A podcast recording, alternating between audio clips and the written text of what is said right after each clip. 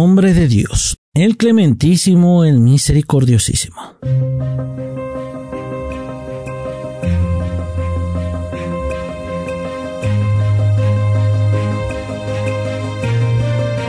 Lo reciente.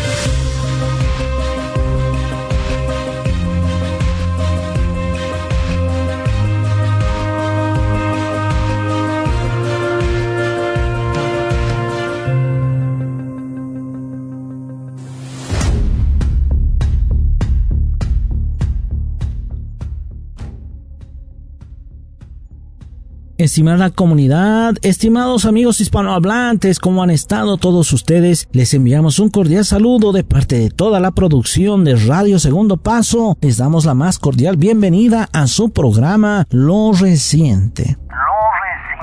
y hoy continuaremos viendo todo el movimiento geopolítico mundial en esta oportunidad de la mano de nuestro analista político Pablo Jofre Leal quien nos hace llegar un artículo especial hablando acerca del régimen ocupante de Israel una sociedad de hipócritas en su primera parte. Espero que sea del agrado de todos ustedes. Iniciamos de esta manera.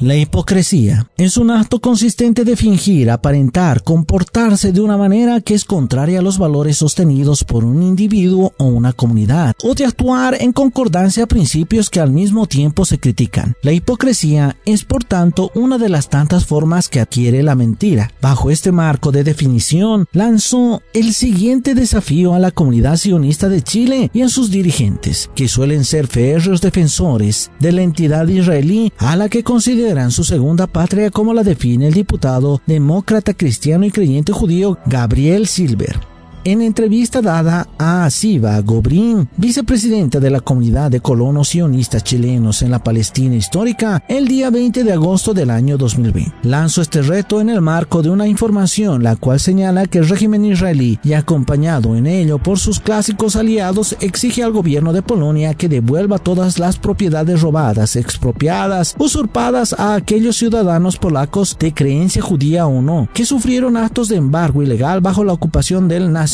socialismo y regímenes posteriores a ellos en ese país de Europa Oriental. En ese contexto y para no ser considerado modelos de hipocresía, esta comunidad sionista debería entonces pronunciarse por la necesidad de restituir y compensar así como lo exigen a Polonia todas las propiedades usurpadas al pueblo palestino cuyo territorio ocupan colonos extranjeros en forma ilegal desde el año 1948 cuando proclaman el nacimiento de una entidad a la que denominan Israel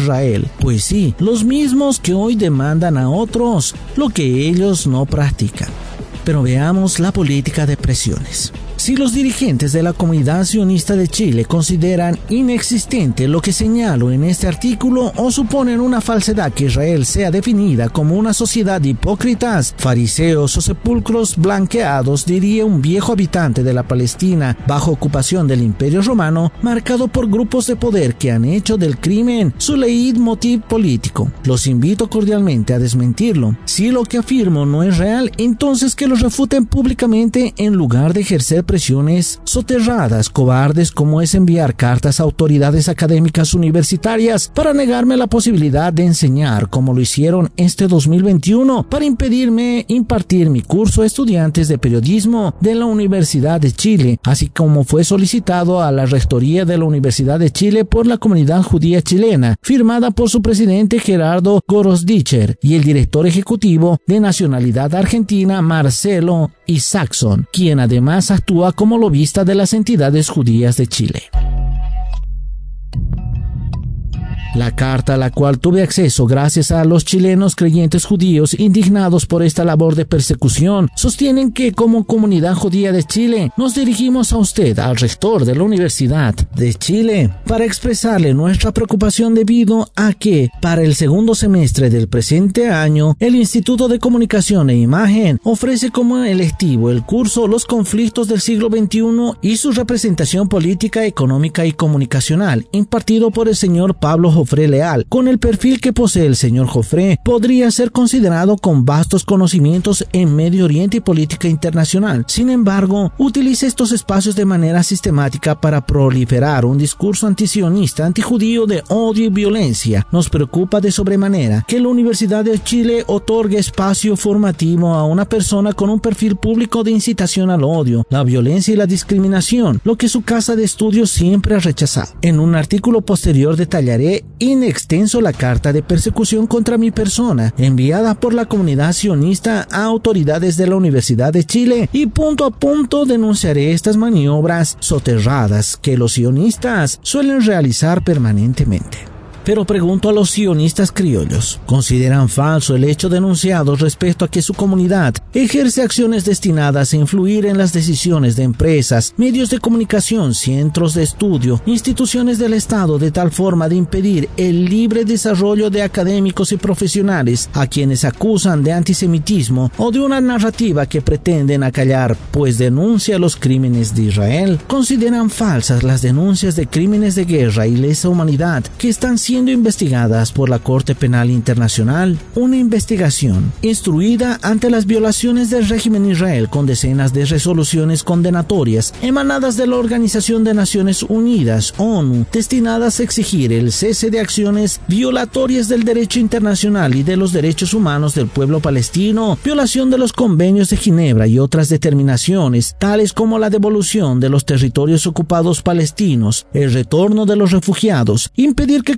continúa la destrucción de viviendas palestinas y la construcción de asentamientos con colonos sionistas en Cisjordania, demoler el muro de segregación y apartheid que divide esa región palestina, terminar con el bloqueo a Gaza y detener el proceso de judaización de Al-Quds, Jerusalén, entre otras medidas. El régimen Israel, constituido en el levante mediterráneo, ha enquistado una visión de mundo totalitaria, exclusiva y excluyente bajo el marco de una ley de Estado-nación judío diseñada para segregar y educar a sus nuevas generaciones en el odio racial, en el desprecio a los goyim, es decir, a los no judíos, maquillando esto con operaciones de limpieza de imagen, vendiendo al mundo la supuesta existencia de una sociedad pluralista, abierta al mundo, tecnológicamente avanzada, gay friendly, democrática, pura y vana falsedad, cuando solo a algunos kilómetros de donde brillan luces y oropeles se asesina a hombres, mujeres, y niños por el solo hecho de ser palestinos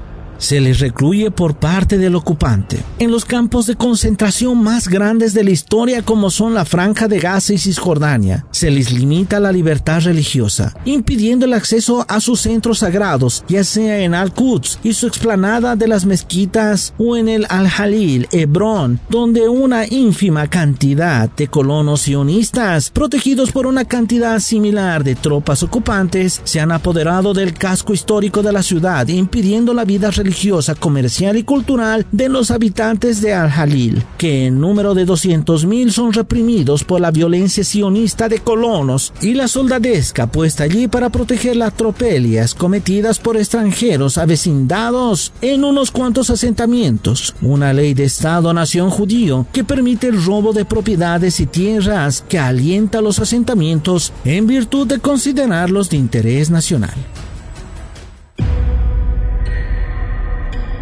Polonia sí, Palestina no. Hoy la hipocresía sionista nos vuelve a dar más pruebas de la conducta de doble rasero descrita. Es indiscutible que en un derecho humano fundamental es que se repare el daño causado que se beneficia a las víctimas y a los familiares de esos damnificados por acciones que generan dolor, sufrimiento y más aún si esa conducta se realiza como parte de una política de Estado. Así ha sucedido en Chile, por ejemplo, con las violaciones a los derechos humanos cometidos por la dictadura cívico-militar. Así lo entendió Alemania, que bajo una crisis de conciencia por los crímenes de guerra y lesa humanidad cometidos por el régimen nacional socialista de Adolf Hitler generó, bajo la presión igualmente de entidades sionistas, una política de reparación económica que ha significado el desembolso de al menos 120 mil millones de dólares. Gran parte de esa suma unida reparaciones entregadas por Suiza, que ha ido a parar a organizaciones sionistas que han apuntalado esa ideología una cantidad ínfima ha sido destinada a los familiares de las víctimas, tal como lo señala en forma detallada el intelectual estadounidense, hijo de creyentes judíos víctimas del régimen nazi en los campos de concentración de Auschwitz y Majdanek, el académico Norman Filkenstein, en su libro La industria del holocausto.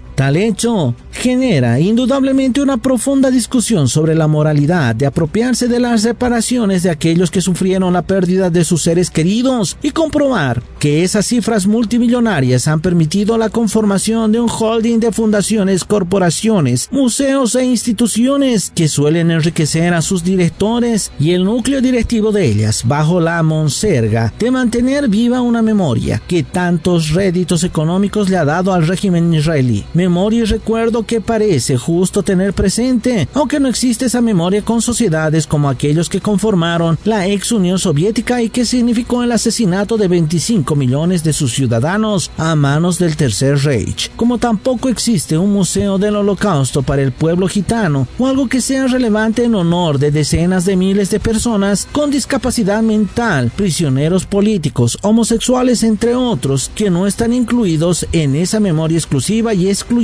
que ha tomado para sí el monopolio del recuerdo y con ello atacar a cualquiera que ponga en duda esa exclusividad victimista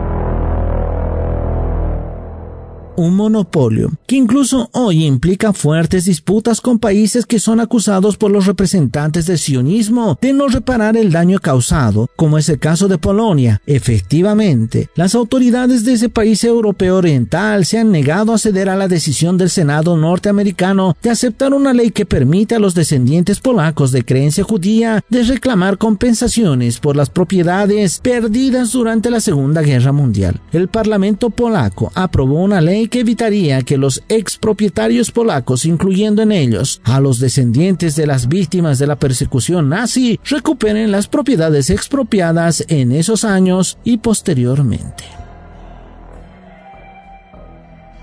Y enviamos un caluroso abrazo y todo nuestro apoyo a nuestro analista Pablo Jofre Leal, primeramente por enviarnos este artículo fundamental de que habla de la hipocresía de Israel y en segundo lugar apoyando firmemente ante estas acusaciones y amenazas de estos grupos que están bajo el mando de este régimen sionista, el cual simplemente tratan de coartar su libre expresión y de que pueda ejercer ante todo sus actividades académicas, siendo un gran profesional que puede dar a conocer todo el acontecer mundial, todo el acontecer geopolítico en universidades de gran prestigio todo nuestro apoyo a nuestro hermano Pablo Jofre Leal y bueno, les pedimos a todos ustedes que también puedan suscribirse a nuestras redes sociales. Estamos como segundo paso en Facebook, Twitter e Instagram, como también pueden escribir a nuestro hermano Pablo Jofre Leal en su cuenta en Facebook y Twitter, como también en YouTube. Pueden suscribirse y ahí encontrarán todo el material que ustedes requieran del acontecer político. Sin decir más, les enviamos un saludo cordial a distancia. Con nosotros será hasta la próxima.